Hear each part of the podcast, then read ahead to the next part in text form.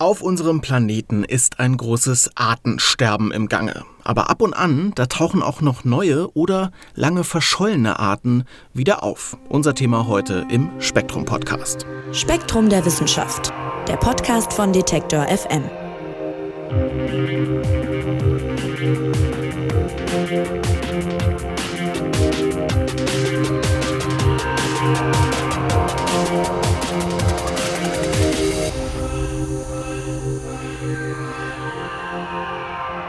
Ja, der Mensch, der dringt ja immer weiter in die natürlichen Lebensräume von Tieren vor. Und Umweltverschmutzung, Klimakrise machen denen dann noch zusätzlich zu schaffen. Und deshalb sterben immer mehr Arten aus. Die Artenvielfalt ist extrem gefährdet, warnen Expertinnen und Experten. Ein kleiner Lichtblick, Ab und zu tauchen auch noch neue Arten auf oder längst verschollene Arten werden tatsächlich manchmal wiederentdeckt. Und darum geht's heute bei uns und zwar mit Daniel Lingenhöhl, dem Chefredakteur von Spektrum der Wissenschaft. Hallo Daniel. Hallo Marc. Ja, Daniel, treue Podcast-Hörerinnen und Hörer werden es wissen. Äh, die Artenvielfalt ist sowas wie dein Steckenpferd, würde ich mal sagen. Worüber wir noch nie gesprochen haben, woher kommt das denn eigentlich? Das dürfte zum einen Teil genetisch bedingt sein. Also mein Vater ist auch sehr naturliebend. Der hat sich auch schon als kleines Kind für Käfer und Vögel und so weiter interessiert. Und äh, unser Sohn, unser großer Sohn, der ist auch sehr fasziniert von Tieren. Der spürt aber eher Amphibien und Reptilien nach äh, und ich dazwischen, ich bin halt der auch der Vogelfreund, aber interessiere mich auch für andere Sachen. Also ist wahrscheinlich ein Teil erblich und ein Teil einfach durch die Sozialisation bedingt, weil ich halt auch schon als Kind immer viel im Garten oder mit meinem Vater in der Natur draußen unterwegs war und da sehr viel mitbekommen habe und das fand ich also sehr spannend. Hm, und dann hast du es auch noch zu deinem Beruf gemacht. genau, ja. Zumindest ein bisschen. Gut, äh, dann lass uns Daniel mal über die Ausgangssituation sprechen. Du hast in einem Text auf spektrum.de geschrieben, die Erde befinde sich in einer Phase des Massenaussterbens. Von welcher Dimension sprechen wir denn da? Da gibt es unterschiedliche Schätzungen, aber man geht davon aus, dass die derzeitige Aussterberate ungefähr bei oder zwischen 3 bis 130 Arten pro Tag liegt. Ja, das ist äh, um den Faktor 100 bis 1000 über dem, was man natürlich erwarten würde. Ja, also wenn jetzt hier nicht der, der Mensch eingreifen würde in, in die Natur, ja, es sterben immer Arten auch natürlich aus, aber die Menge an Arten, die wir momentan verlieren, liegt also deutlich über dem, was man durch natürliche Ereignisse erwarten würde. Und eine Studie aus Schweden, die kam auch mal zu einem Ergebnis, dass der, der Grenzwert für das verkraftbare Aussterben von Arten mittlerweile bereits um über 1000 Prozent überschritten worden ist und damit ist das Artensterben noch vor dem Klimawandel eigentlich das größte ökologische Problem, das wir weltweit haben. Und das ist auch ein, ein wesentliches kennzeichnendes Merkmal des Anthropozäns, also des Zeitalters des Menschen, ja, äh, das manche Geologen mittlerweile ja schon ausgeschrieben haben, weil wir so intensiv in die verschiedensten ökologischen Kreisläufe des Planeten eingreifen. Ja, es ist total krass, sich diese Zahl mal zu Gemüte zu führen. Ich könnte dir aus dem Stegreif wahrscheinlich nicht mal 100 Arten aufzählen und äh, so viele sterben jeden Tag aus, ja, oder mehr. Ja, man muss sagen, es sterben auch Säugetiere aus und, und Vögel und Amphibien dergleichen. Aber äh, sehr viele Arten, die ja so täglich verschwinden, die, die kennen wir zum Teil einfach noch gar nicht. Ja, das sind Insekten, mhm. das sind Pflanzen in, in den Tropen. Ja, gibt da so ein Beispiel aus Ecuador. Äh, da wurde vor 30, 40 Jahren wurde da ein Gebirgszug relativ äh, komplett entwaldet, ja, und, und da gab es sehr viele Arten, die nur dort vorkamen und die waren natürlich dann anschließend verloren. Ja, wir kommen dann später nochmal drauf. Ein Teil davon hat man dann wieder entdeckt. Ja, die haben tatsächlich überlebt in so kleinen Restwaldflächen, aber da ist einfach sehr viel Wald verloren gegangen und man kann äh, davon ausgehen, ja, also wenn man einen Lebensraum um die Hälfte der Fläche zum Beispiel verkleinert, dass man mindestens 10% der dort lebenden Arten dann äh, komplett verliert. Ja, und wenn man das natürlich dann immer weiter verkleinert, ja, irgendwann ist dann einfach auch null und dann sind die Arten komplett ausgestorben. Und was sind denn die Ursachen für das jetzige Massenaussterben? Du hast den Menschen schon genannt, ne? Ja, also, ja, also wir sind eigentlich die Hauptursache momentan und das aus verschiedenen Gründen. Ja, ganz, ganz vorne ist natürlich die Lebensraumzerstörung. wenn wir Regenwälder abholzen, wenn wir Grasländer umwandeln in, in Ackerland, dann äh, sorgen wir dafür natürlich, dass die Bestände von Pflanzen und Tieren zurückgehen, teilweise bis auf Null, ja, sie sind dann ausgestorben. Und das ist mit Abstand natürlich die schwerwiegendste Ursache. Dazu gibt es dann aber auch noch andere Faktoren, die beitragen, ja, invasive Arten, also Arten, die man einschleppt in für sie eigentlich fremde Lebensräume ja, ganz klassisch zum Beispiel Katzen oder Ratten auf ozeanische Inseln und die dann dort äh, auf eine Tier- und Pflanzenwelt treffen, äh, die sich nicht an diese neuartigen Raubtiere oder Konkurrenten äh, anpassen konnte im Laufe der Evolution und denen dann relativ schutzlos ausgeliefert sind. Ja, also mhm. die meisten bekannten Wirbeltierarten, die ausgestorben sind, die sind tatsächlich von Inseln verschwunden. Dann äh, ein dritter Faktor ist Überjagung. Ja, äh, das, das hat man zum Beispiel in Nordamerika erlebt. Die Wandertaube ist so ein ganz klassisches Beispiel. Ja, das war einst der häufigste Vogel der Erde. Ja, da kamen Schwärme vor, die haben mehrere zehn Millionen Individuen umfasst und die wurden dann einfach abgeschossen, ja, um ans Fleisch zu kommen oder aus Sport. Das letzte Tier ist dann im Zoo gestorben, Anfang äh, des 20. Jahrhunderts. Ja, und dann war die Art verschwunden. Also Überjagung ist auch so ein klassischer Faktor. Oder prinzipiell Übernutzung, ja, auch durch den, durch den Handel in, in Südostasien sind jetzt sehr viele Singvogelarten bedroht, weil man sie einfängt und dann in Käfige sperrt, um sich zu Hause an ihrem Gesang zu erfreuen. Ja. Und was jetzt also nochmal neu hinzukommt, ist der Klimawandel. Klimawandel sorgt dafür, dass äh, Arten, die an, an kühlere Bedingungen angepasst sind, abwandern, ausweichen müssen. Ja, äh, und, und sich zum Beispiel im Gebirge dann in höhere Höhenlagen zurückziehen, bis sie dann irgendwann keine Rückzugsmöglichkeiten mehr haben, weil der Gipfel erreicht ist. Da kann man noch nicht so ganz abschätzen, wie groß dieser Einflussfaktor in der Zukunft sein wird. Ja, äh, man kennt bis jetzt nur eine einzige Tierart, die konkret durch den Klimawandel ausgestorben ist. Das war eine Beutelratte in Australien, die auf einer kleinen Insel gelebt hat, die dann letztendlich dann so oft von Überflutungen und schwereren Stürmen getroffen wurde, dass sie dann letztlich verschwunden ist. Ja, also den Faktor kann man noch nicht so ganz einordnen. Der wird aber mit Sicherheit in der Zukunft dann nach der Lebensraumzerstörung mit die, die größte Auswirkung auf die Artenvielfalt haben. Also viele Faktoren spielen da eine Rolle. Und äh, Daniel, noch eine Interessensfrage. Ab wann sagt man denn eigentlich, dass eine Art ausgestorben ist? Also was sind da Kriterien?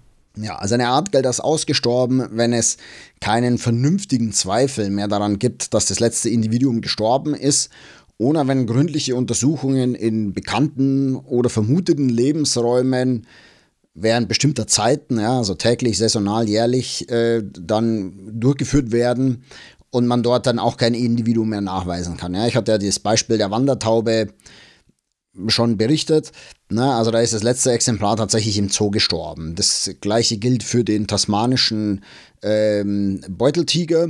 Der ist auch das letzte Tier dann im, im Zoo verstorben und, und, davon hat man halt mehrere Beispiele. Ja? Momentan gibt es noch zwei weibliche nördliche Breitmaulnashörner. Wenn die gestorben sind, dann ist die Art auch ausgestorben. Hm, das hat man immer wieder gelesen, dass da der letzte männliche irgendwie gestorben ist, ne, bevor genau. er sich nochmal fortpflanzen konnte. Ja, also man hat dann schon so Spermien eingefroren und man hat auch Eizellen, meine ich, eingefroren und man hofft, dass man dann so durch künstliche Befruchtung vielleicht dann doch mal noch ein Kalb erzeugen kann. Ja, das kann man dann auch vielleicht im südlichen Breitmaulnashorn dann einpflanzen. Ja, also man versucht dann schon die Art zu erhalten, aber bei zwei überlebenden Exemplaren ist es halt extrem schwierig. Ja.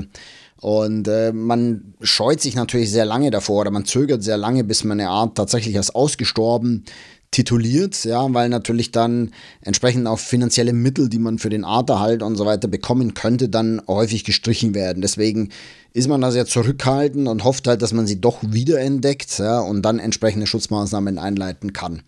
Aber bei vielen Arten ist der Zeitraum eigentlich schon überschritten. Also wir haben auf der einen Seite dieses Massenaussterben, die Artenvielfalt, die extrem bedroht ist. Und auf der anderen Seite kommt es aber, zum Glück muss man sagen, immer wieder vor, dass noch neue Arten äh, entdeckt werden, schreibst du. Wie häufig ist denn sowas? Also ich hätte jetzt gesagt, eigentlich hat der Mensch doch in ziemlich alle Regionen der Welt irgendwie mal, mal reingeguckt und auch mal Forscherinnen und Forscher irgendwie hingeschickt. Wie oft werden denn wirklich noch neue Arten entdeckt? Das ist tatsächlich eine überraschend hohe Zahl, hängt aber damit zusammen, dass man ja auch relativ wenig Zoologen, Botanikerinnen äh, hat, die für bestimmte Tier- oder Pflanzengruppen Spezialisten sind. Ja, also das heißt, äh, man geht ins Gelände raus oder man durchforstet im Museum die Archive und entdeckt dann Tiere oder Pflanzen, äh, die man nicht sofort zuordnen kann. Ja? Und um das dann exakt zu bestimmen, muss man ja halt ein Spezialist sein. Ja? Und mangels Spezialisten dauert es dann halt relativ lange, bis so etwas dann tatsächlich wissenschaftlich beschrieben wurde und erst dann gilt eine Art als neu entdeckt. Ja, aber tatsächlich werden jährlich zwischen 15 und 20.000 neue Tier- und Pflanzenarten beschrieben. Ja, also man geht hinaus in den Regenwald, in die Wüste oder in die Tiefsee, entdeckt dort äh, Lebewesen. Man fängt die dann tatsächlich auch ein. Ja, also die, bis auf ganz wenige Ausnahmen wird dann immer so ein Belegexemplar auch getötet, ja, um es zu konservieren, im Museum untersuchen zu können. Und anhand dieses sogenannten Typusexemplars beschreibt man die gesamte Art. So. Man schätzt jetzt aber, dass es also noch Millionen unentdeckter Arten da draußen gibt. Aber das sind überwiegend mhm. natürlich dann eher Kleintiere, ja, oder bestimmte Pflanzengruppen, Gräser, Orchideen auch, wo noch relativ viele Lücken sind. Ja, und äh, es wird also noch einige Zeit dauern, bis man tatsächlich alle Arten katalogisiert haben wird. Und äh, wo stehen die Chancen am besten, auf eine neue Art zu stoßen, wenn man sich das jetzt zum Beispiel vorgenommen hat?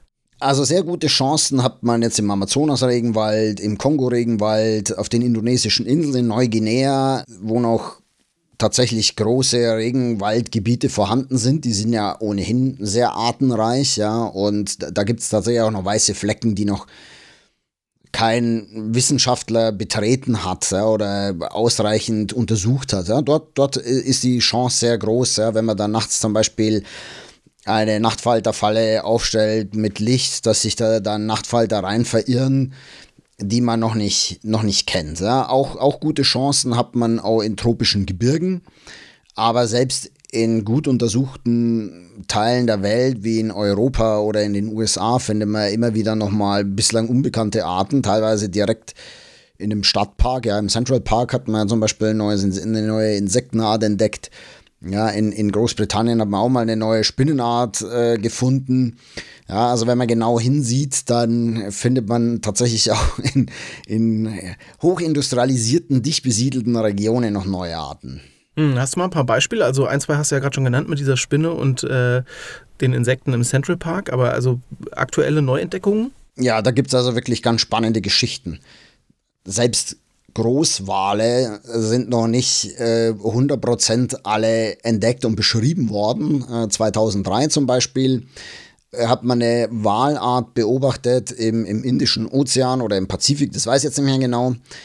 Er lebt in beiden Ozeanen, der sogenannte Umura-Wal. Ja, der ist 15 Meter lang und äh, den kannte man bis dahin nicht. Ja? Äh, und und äh, könnte man vermuten, also es ist ein riesiger Wal, ja, aber ich meine, auch der Ozean ist riesig und wenn so eine Tierart sich also wirklich weit entfernt von den Küsten auffällt, auch in Meeresgebieten, die halt wirklich selten aufgesucht werden von Wissenschaftlern oder früher von Walfängern, ja, äh, dann, dann kann auch so ein Wal den Nachstellungen mal entgehen.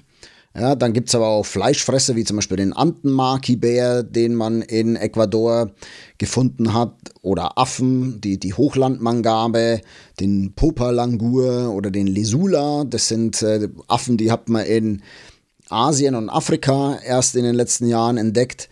Den Lesula zum Beispiel sahen Forschende erstmals im Hinterhof eines Schuldirektors im Kongo. Ja, und dann haben sie gesagt, diese Affenase, äh, sowas haben wir noch nie gesehen. Na, und, und dann haben die das näher untersucht und den dann auch im Freiland gefunden und so weiter. dann konnten die den tatsächlich beschreiben als eine Affenart, eine Meerkatze, die vorher nie jemand gesehen hatte, außer den Menschen, die dort leben, aber die haben ihn halt nicht wissenschaftlich beschrieben. Man geht davon aus, dass es sogar noch tausende unbeschriebene Säugetier, Amphibien, Reptilien oder Fischarten gibt. Ja, und viele davon sind sogenannte kryptische Arten. Die sehen also Verwandten, aber bereits bekannten Spezies so ähnlich, dass man sie auf den ersten Blick kaum unterscheiden kann. Dann guckt man sich ah. aber die Gene an oder auch ihr Verhalten oder vergleicht die Lautäußerungen, die Stimme und dann sieht man da beträchtliche Unterschiede. Ja. Und wenn die Unterschiede groß genug sind, dann spricht man davon, diese Art aufzuspalten in zwei neue Arten, ja, äh, die man äußerlich als Laie eben sehr schwer unterscheiden kann, aber die Profis, die können das, oder man muss halt noch genauer hinsehen und, und die Gene dann sich angucken. Nur bei den Vögeln, man entdeckt auch jedes Jahr ungefähr noch so 10, 15 neue Arten, ja, aber da nimmt man an, dass man tatsächlich den weitaus größten Anteil der, der Vielfalt an Vogelarten schon entdeckt hat. Ja, die sind halt einfach sehr beliebt, auch bei Hobbyornithologen. Da entgeht einem halt dann doch eher selten was. Aber auch da ist es ähnlich. Na, wenn man in tropische Regenwälder geht oder auf indonesische Inseln, findet man immer wieder doch nochmal neue Arten. Mhm. Hobby ist ein lustiges Stichwort, weil es gibt ja wirklich bei, bei Vögeln so eine Community von Leuten, die das einfach total ähm, interessiert. Wenn ich mir jetzt auf die Fahnen schreiben würde, ich werde Hobby-Zoologe und versuche eine neue Tierart zu entdecken, wie, wie würden meine Chancen stehen? Wie gesagt, kommt drauf an, wo du, wo du hingehst. Wenn du jetzt ja. in, in die Tropen reist und äh, da bestehen also wirklich extrem hohe Chancen, wenn du jetzt durch den Regenwald läufst und dein Insektennetz schwingst, dass dann sich da drin eine Käferart wiederfindet, die man bislang noch nicht beschrieben hat. Naja, manchmal muss man dann wirklich sehr genau hingucken. Ja, da da wird es dann wirklich extrem zieselig, ja, das auseinander zu dividieren. Ja, manchmal muss man dann wirklich den, das Geschlechtsteil des Käfers dann freilegen und unter dem Mikroskop betrachten und dann sieht man, dass der komplett anders aussieht als der einer ähnlichen Art, die sich äußerlich wie in einem anderen gleichen, ja, aber, aber der Penis ist mhm. so unterschiedlich, dass sich die quasi nicht untereinander fortpflanzen könnten. Na, da wird es dann schon kompliziert. Aber ich sage mal, die Chancen stehen wirklich gut, wenn man in bestimmte Regionen reist, dass man da was Unbekanntes entdeckt.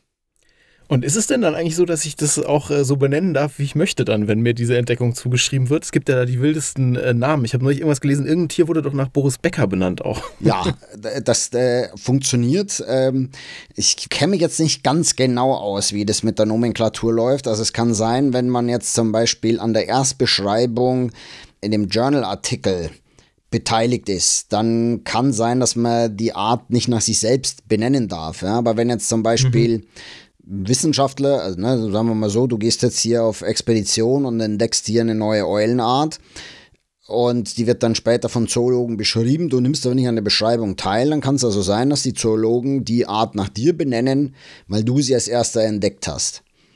Ja, das hat man ja zum Beispiel bei einer Eulenart auf einer kleinen Insel vor Afrika im äh, Atlantik gemacht. Da hätte man geahnt, da könnte so eine Eule leben äh, hat sie aber nicht gefunden. Und dann hat man sie zusammen mit einem ähm, einheimischen Ranger dann tatsächlich aufgespürt und ihm zu Ehren hat man dann die Art nach ihm benannt.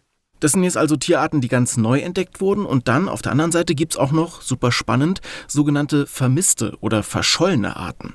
Was ist denn damit gemeint und wie viele davon gibt es vielleicht? Wie viel es davon gibt, das ist noch schwieriger zu sagen wie die reine Artenvielfalt. Ja, da gibt es also gute Schätzungen.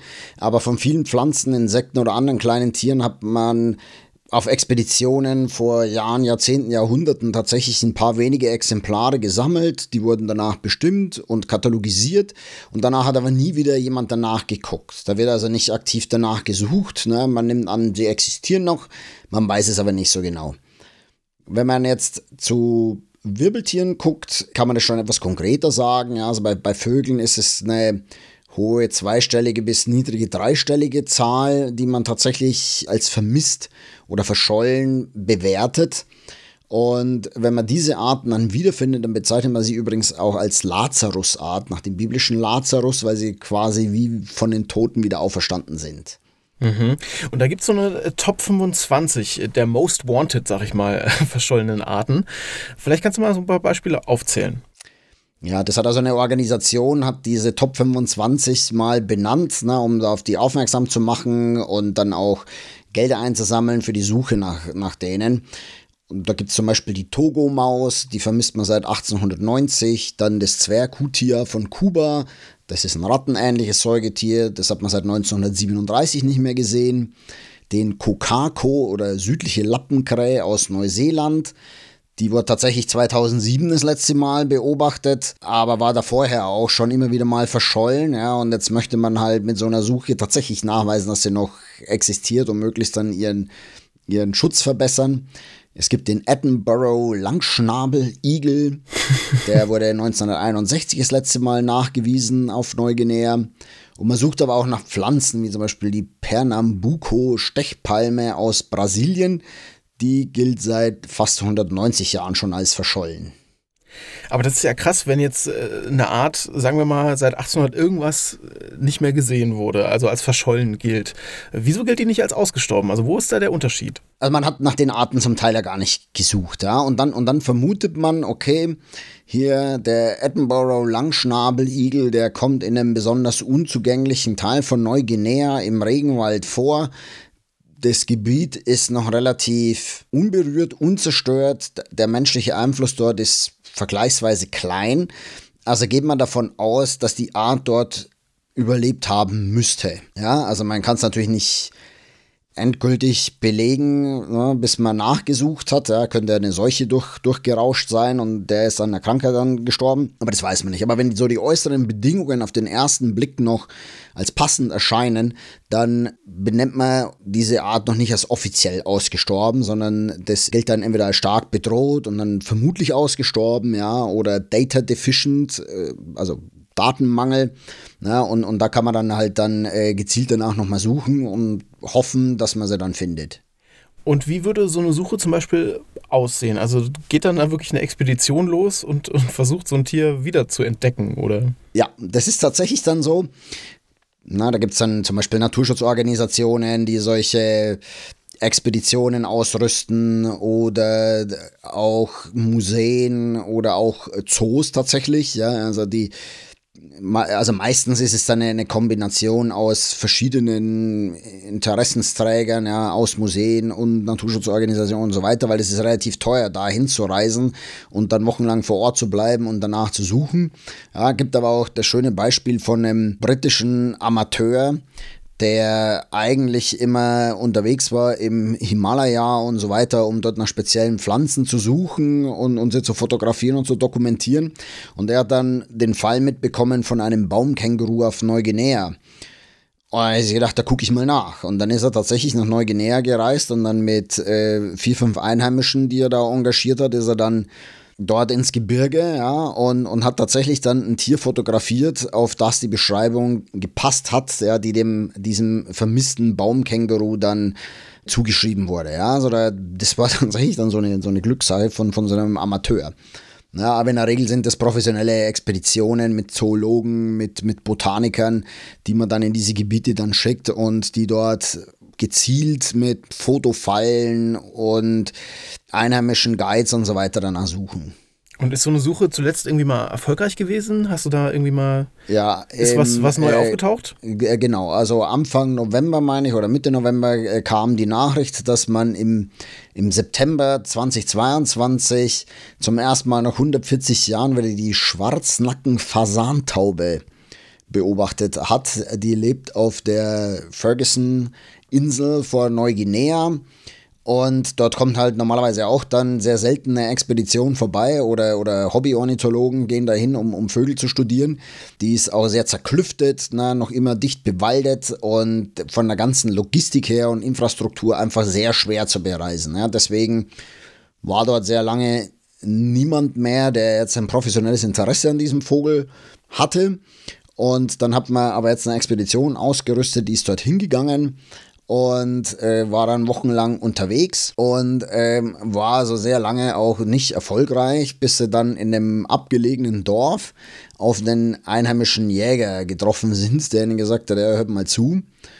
Äh, ich habe hier in, in dem Gebiet hier oberhalb mit so steilen Bergkämmen und Tälern habe ich so ein Tier gesehen und, und auch den Ruf gehört und so weiter. Ähm, guck doch mal dort nach. Ne? Dann ist man mit dem dann in dieses Gebiet gegangen, hat Fotofallen aufgestellt, also automatisch auslösende Kameras. Ja, wenn der Vogel davor hüpft, dann blitzt und er wird dann fotografiert. Ja, und dann haben die dann auch wieder tagelang gewartet, ohne Erfolg. Und dann zwei Tage bevor sie abreisen mussten, ja, haben sie dann nochmal diese Fotofallen inspiziert und tatsächlich dann eine begehrte Aufnahme auf einer der Kameras dann entdeckt. Ja, also in, in 1000 Metern Höhe ist tatsächlich so eine Fasantaube das erste Mal nach 140 Jahren wieder einem Forscher indirekt zumindest äh, vor, vor die Kamera dann gelaufen. Und das ging dann äh, ziemlich durch die, durch die Presse, ja, weil nach so langer Zeit eine Art wieder zu entdecken ist schon ziemlich sensationell. Hm, auf jeden Fall. Total spannend, diese, diese verschollenen Arten und dann eben auch die vielen Neuentdeckungen, wie du ja beschrieben hast, die es noch gibt. Lass uns zum Schluss noch mal ein bisschen äh, auf das eingehen, was wir am Anfang gehört haben. Du hast ja aufgezählt, wie viele Arten eigentlich täglich aussterben. Und äh, jetzt haben wir auch so ein bisschen gehört, wie viele vielleicht neu entdeckt oder, oder wiederentdeckt werden. Äh, das gleicht sich natürlich nicht ansatzweise aus, ne? Nein, überhaupt nicht. Also man kann sagen, was wir momentan betreiben, ist, dass wir im Prinzip täglich eine Bibliothek mit einzigartigen Schriften abbrennen. Ja, also wir, wir, wir verlieren hier täglich Arten unwiederbringlich mitsamt ihren Genen, mitsamt ihrer Biochemie, ja, von der wir nicht wissen, äh, könnte man daraus vielleicht mal ein Medikament entwickeln oder könnte die Pflanze uns vielleicht Früchte liefern, ja, die für unsere Ernährung wertvoll sind? Oder eine Kaffeepflanze, die Gene hat, die gegen den Kaffeerost zum Beispiel helfen. Ja, das passiert alles. Ne? Man hat in, in äh, Madagaskar extrem hohe Entwaldungsraten. Da hat man mal ein Immergrün entdeckt, das ein Medikament dann hervorgebracht hat, das exzellent gegen Leukämie bei Kindern gewirkt hat. Oder wirkt, immer noch wirkt. Ja, und, und sowas verlieren wir täglich, also wirklich dutzendfach. Und was wir neu beschreiben, ist zwar schön, ja, aber das ist im Prinzip so, als würden wir in diese brennende Bibliothek hineinrennen und ein, zwei Schriften herausholen, wenn wir gleichzeitig Dutzende Schriften in jedem Moment verlieren. Ja, also deswegen, man sagt, die, die größte Katastrophe, auf die die Menschheit eigentlich zusteuert, ist nicht mal der Klimawandel, ja, und auch der wird uns schon schwer treffen, sondern ist der Verlust an natürlichen Lebensräumen und Arten, weil wir hier einfach, man muss sich das, das Ökosystem wie ein Netz vorstellen, ja, und je mehr Teile dieses Netzes wir zerschneiden, desto, desto weniger tragfähig ist es und irgendwann bricht es einfach zusammen. Und dann stehen wir vor extremen Problemen, was unsere Landwirtschaft anbelangt, äh, unsere Wasserreinhaltung, die Medizin, die Ernährung. Ja, das, das muss man sich vor Augen führen. Ja. Wir verlieren hier nicht so ein paar bunte Frösche oder, oder Vögel. Ja. Wir, wir verlieren hier wirklich einen einzigartigen Schatz der Evolution, der über Millionen Jahre hinweg entstanden ist und wir vernichten ihn im Prinzip innerhalb von ein, zwei Generationen. Sehr eindrücklich, Daniel. Dann kann man vielleicht ja auch aus diesem Gespräch mm, ein bisschen Interesse für die Artenvielfalt rausziehen und wer das ein bisschen vertiefen möchte, der kann, kann ich wirklich nur empfehlen, mal auf diese Top 25 der Most Wanted äh, verschollenen Arten äh, schauen. Die Initiative heißt Rewild und da gibt es so eine komplette Liste mit äh, Tieren, die sozusagen teilweise über 100 Jahre nicht mehr gesehen wurden. Und auch wenn eine neue Art auftaucht, dann findet ihr sicherlich dazu einen Artikel bei spektrum.de zum Beispiel, wahrscheinlich dann geschrieben von Daniel Lingenhöhl. Lieber Daniel, vielen Dank dir fürs Erklären. Sehr gerne, Marc. Bis zum nächsten Mal. Ja, und kommende Woche gibt es eine neue Folge hier vom Spektrum Podcast. Ich würde mich freuen, wenn ihr auch dann wieder dabei seid. Bis dahin wünsche ich euch schöne Feiertage. Lasst es euch gut gehen mit euren Liebsten. Mein Name ist Marc Zimmer und ich sage Tschüss und macht's gut. Spektrum der Wissenschaft, der Podcast von Detektor FM.